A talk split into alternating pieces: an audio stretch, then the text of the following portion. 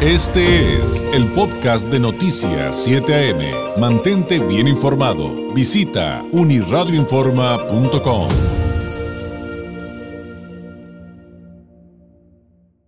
La comisión permanente se espera que, de acuerdo al anuncio oficial hecho esta semana, emita la declaratoria de la aprobación de la ley 3 de 3 contra la violencia y la violencia de género hoy, hoy miércoles y que pues Em, en breve se publicará en el, en el DOF para que entre en vigor. ¿Qué es la ley de 3 de 3 contra la violencia y la violencia de género? ¿Cuáles son los retos? ¿Viene bien? Eh, qué asignaturas quedan pendientes aunque venga este avance. Eh, pues como siempre vamos a platicar eh, con una experta en la materia y en esta ocasión con la maestra María Isabel Herrera Covarrubias, abogada, expresidenta de la barra de abogadas María Sandoval de Zarco, la primera presidenta del Observatorio Mexicano de Estrategias de Litigación Penal. Maestra Herrera, muy buenos días. Muy buenos días, es un gusto escucharlo quiero decirle que yo lo escucho todos los días. Muchas gracias, maestra. Muchas, muchas gracias. Eh, le agradezco enormemente y además eh, por, ello y, también porque nos tome la llamada y nos dedique este tiempo. Y, y, le agradecería que nos fuéramos por el principio. Creo que, híjole, según he visto, maestra, falta entender desde la ciudadanía, eh, ustedes que como, gremio de abogados lo conocen muchísimo mejor, pero ¿qué realmente es la, esta ley 3 de 3 contra la violencia y la violencia de género? ¿En qué consiste? ¿Por qué? ¿Qué es lo que viene, maestra? Bueno, para antes que nada, muchas gracias por, por darme la oportunidad de, de tener este, este diálogo práctico con la ciudadanía y especialmente con gente tan expertas como usted en la comunicación. Y estoy de acuerdo con usted, la ciudadanía tiene que saber de qué se trata en palabras simples y sencillas, sin tanto tecnicismo. Mire, esta ley de tres, ¿qué pretende? Pretende buscar que el servidor público, hombre o mujer, que adquiera el cargo o, va, o pretenda obtener un cargo de elección popular o de servidor público, tenga una cierta de restricciones que permitan que los que dirijan los caminos de nuestro país sean personas probas y que no estemos expuestos a condiciones de vulnerabilidad. ¿Por qué se habla de género? Porque las personas más afectadas hemos sido las mujeres, ¿no? Han sido las mujeres, que quiero aclarar que desde 2018 esta ley ha estado empujando por, una, por diversas agrupaciones civiles. Es una iniciativa de las mujeres, es una iniciativa y también de hombres comprometidos para la para la no violencia. ¿Qué busca en esencia? Busca reformar dos artículos centrales de nuestra Constitución y que a su vez permiten todo el país. ¿Y que, qué consiste esa reforma? Que los requisitos que establece el artículo 38, que habla sobre los derechos y prerrogativas de los ciudadanos cuando se suspenden, se aumenten. ¿Ese aumento en qué consiste? Que si una persona quiere ser fiscal, quiere ser servidor público, pues aparte de los que ya están ahí, debe de tener ser una persona que no tenga, fíjese que es lo importante, que no tenga una sentencia firme. ¿Qué quiere decir? Que exista una resolución de un juez que diga que ya es inamovible, o sea, firme, sobre delitos contra la vida, la integridad personal, la libertad, el desarrollo normal psicosocial de otra persona. En pocas palabras, contra delitos sexuales. También que exista una sentencia firme, o sea, que ya no se pueda mover contra violencia familiar en cualquiera de sus rubros equiparada o doméstica, la intimidad sexual o violencia política contra las mujeres en razón de género. Fíjese qué interesante. Y finalmente, una sentencia firme, una resolución de deudores morosos en cuestión alimenticia. Son tres rubros que han sido aclamados de manera general por la sociedad, por la colectividad.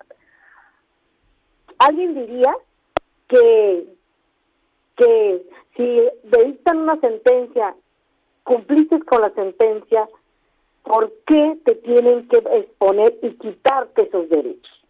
Porque alguien va a querer decir, ¿sabes qué? Pues yo ya complico, yo ya cumplí, ¿no? ¿Por qué me limitas?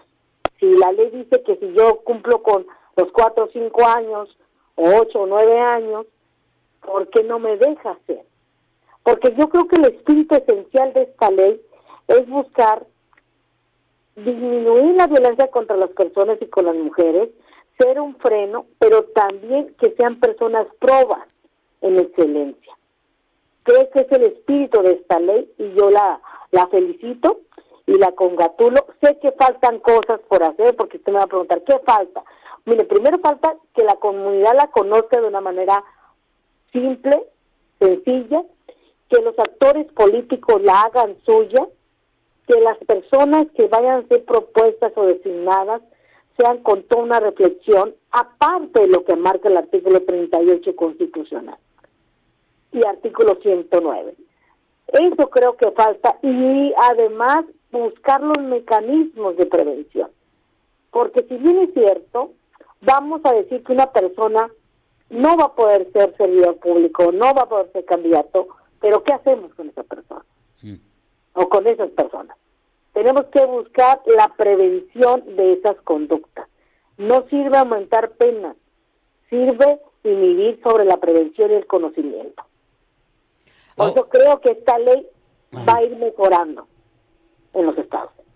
Ahora, eh, de ahí me surgen un par de dudas. La primera es, eh, dice maestra y nos explica que tiene que tener una sentencia firme para que no pueda aspirar a, estas candidaturas o estas proposiciones o estos cargos.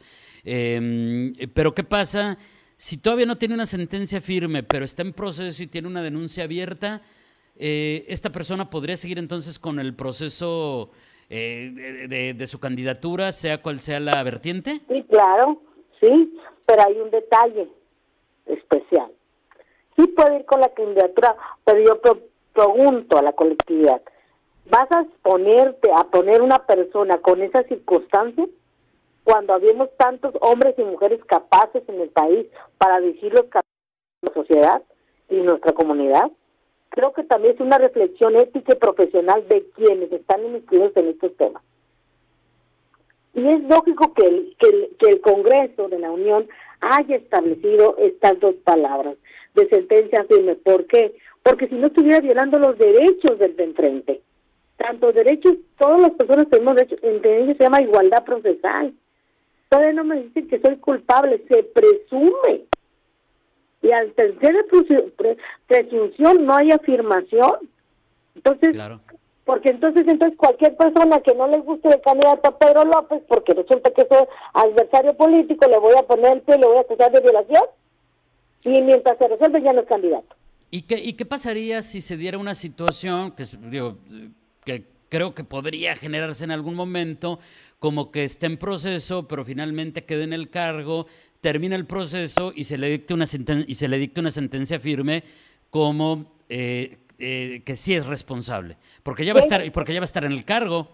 Ah, excelente pregunta y estaba esperando que me lo hiciera, ¿no? Porque voy a querer polvorín para mis amigos penalistas y constitucionalistas que, que me están oyendo. Nosotros firmamos tratados internacionales en materia de derechos humanos, ¿no? Y hablamos de la protección más amplia en el artículo primero constitucional. El artículo 14, 16, 19 habla de que no la retroactividad de la ley es en favor y no en perjuicio. Pero ya está sentado. ¿Qué va a resolver un juez? Esa es la pregunta difícil. ¿Por qué? Porque él se sentó siendo presunto responsable o presunta responsable.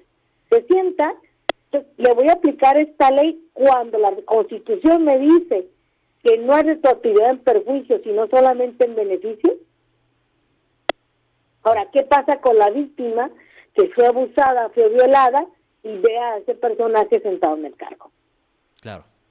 ¿Qué quiere decir? Que tuvimos que haber revisado el artículo 14, 16 y 19 para cómo lo acomodamos para que aquí se aplicara. Pero tenemos una gran ventaja. Los tratados internacionales exigen un cumplimiento masivo a nuestro país cuando habla de protección de derechos humanos. Yo creo que es una tarea de la Suprema Corte de Justicia de la Nación. Yo, en el momento de facto, en este momento jurídico, si usted me dice que una persona se sienta nada más como un presunto, no le puedo violar derechos humanos porque si sabes que no está el artículo 14 constitucional y 16 que hablan de la retroactividad de la norma. ¿Qué quiere decir esto? Que una ley no me aplica en perjuicio, solamente en beneficio. ¿Eh? Sí, sí, sí. Es una vertiente. Por eso, cuando yo vi la reforma, ¿cuáles son los retos? Revisar los demás artículos de nuestra Constitución. A veces construimos reformas sin ver el contexto general. Yo felicito esta reforma, creo que es un ejercicio importante para protegernos todos como individuos, como sociedad, pero también tenemos que entender que nuestra constitución no tiene violaciones de facto, o sea, inmediatas. Muy bien.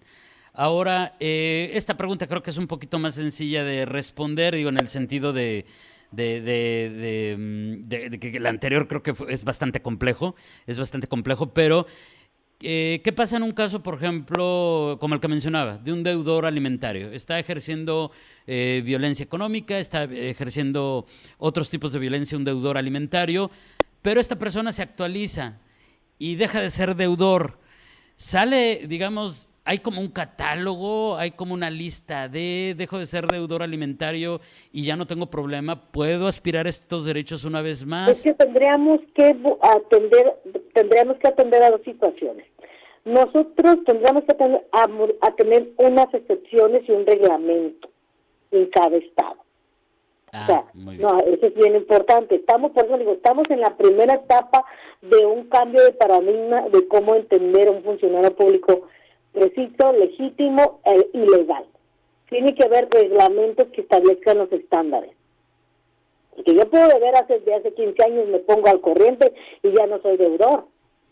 Insisto, el artículo primero de la Constitución dice la protección más amplia, buscando la igualdad equitativa, que es lo más difícil. Tendríamos que buscar un reglamento que, que fortaleciera esta reforma son muchas aristas, como usted bien lo dice, que van a ir saliendo. Aquí creo que lo, lo básico es que vamos a tener una ley que pone en el escrutinio a las personas aspirantes, pero que pone reta al poder constituyente local, en este caso mi estado, a establecer esas grandes excepciones y que a su vez esas grandes excepciones puedan subir al Senado para ir modificando a favor de todas las personas. Porque les voy a decir una cosa, con todo respeto de mis compañeras mujeres que han luchado tanto por esto y que yo estoy con ellas. Es importante luchar, luchar por los derechos de nosotras las mujeres, pero lo creo que para mí, para María Isabel Herrera Covarrubias, lo más importante es luchar por los derechos humanos de todas las personas. Porque si buscamos ponderar un derecho humano de un género sobre el otro, lo único que estamos haciendo es una sociedad menos, menos justa. Es por eso insisto, debemos buscar el equilibrio. Yo creo que sí hay excepciones, pero tienen que trabajar y construir. Claro. Ahora, eh, pues se nos acaba el tiempo, maestra, pero en, este contexto de entender qué es la ley 3 de 3, eh, ¿con qué podríamos cerrar? ¿Qué nos tenemos que llevar a manera de conclusión, a manera de reflexión final en el contexto de esto que se espera que la Comisión Permanente, como decía al inicio, eh, pues emita la declaratoria el día de hoy? Pues que esperamos creo que es un avance a favor de los derechos de las personas, especialmente de un género femenino, que estamos logrando que los deudores alimentarios que han pasado a la historia como personas no vistas y no de alguna manera no repudiadas por la sociedad y con una sanción sean visualizadas, que las, las personas que son agresivas sexualmente también tengan esa ventaja o digamos ese ese auxilio de la autoridad en otro esquema para algún aspirante. Y finalmente, podría decirle que buscar la protección integral de la persona en todos sus ámbitos, creo que esta ley sigue fortaleciendo la Constitución y especialmente sigue fortaleciendo la conectividad. Pero insisto, falta mucho que colocarle a esta ley para ponerle candados para quien se quiera seguir abusando. Las leyes se van construyendo en base a necesidades, pero también tenemos que haber herramientas para el juzgador o para el que procura justicia de cómo la aplicar. La va a aplicar, porque no solamente falta dictarla, cómo la aplico. Y el ejemplo claro es el tema de agresores sexuales registrados en el estado de California, que establece un estándar bajo qué características se registran y quién puede solicitarlo. Maestra, le agradezco enormemente este tiempo que nos ayudara a entender más sobre el tema y su importancia. Muchas gracias y que tenga un excelente miércoles. Muy buenos días. Muy buenos días y gracias. Es la maestra María Isabel Herrera Covarrubias, abogada, expresidenta de la Barra de Abogadas María Sandoval de Zarco, primera presidenta del Observatorio Mexicano de Estrategias de Litigación Penal, dándonos detalles de qué es esta ley de 3 de 3 contra la violencia y contra la violencia de género. Este fue el podcast de Noticias 7am. Mantente bien informado. Visita unirradioinforma.com.